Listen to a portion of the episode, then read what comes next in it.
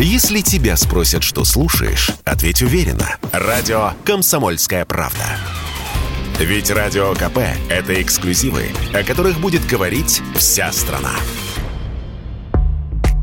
В конце февраля, начале марта в российских аптеках подскочили продажи презервативов. По сравнению с аналогичным периодом прошлого года на 17% в натуральном выражении, почти 541 тысяча упаковок. А если в потраченных покупателями деньгах, то сразу на треть, до 184 миллионов рублей. Таковы данные исследователей из DSM Group. В супермаркетах и онлайн-магазинах та же тенденция, причем приобретают в основном большие упаковки – 12, 18 и 30 штук. Цены на контрацептивы пока прежние, но уже в апреле апреле могут серьезно вырасти. В период кризиса и санкций россияне также стали скупать антидепрессанты. Только за первую неделю марта продажи в этой категории составили 525 миллионов рублей по всей стране. И в полтора раза больше упаковок, если сравнивать с предыдущей неделей. Такой ажиотаж не только из-за текущих тревог. Опасаясь дефицита, пациенты запасаются впрок. А специалисты напоминают, антидепрессанты только по назначению доктора, без самолечения. Слово Николаю Кибрику, врачу-сексологу, психотерапевту, психиатру высшей категории.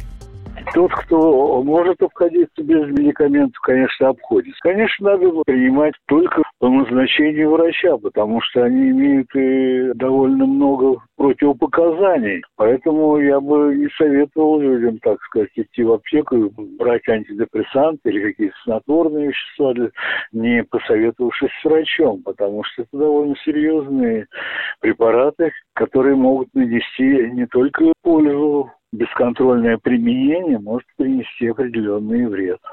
Тем, кому антидепрессанты не прописаны, а тревога не отступает, Николай Давидович рекомендует начать работу над своим состоянием с более простых и дешевых методов и без медикаментозных быть э, добрыми друг другу, доброжелательными, общаться с друг с другом, э, говорить приятные слова, чаще обниматься, показывать свою нежность, больше времени проводить на воздухе. В общем, не сидеть дома, а выходить на улицу. Тем более сейчас э, погода благоприятствует этому. Больше времени проводить вместе, если это есть возможность. С детьми, с любимым человеком.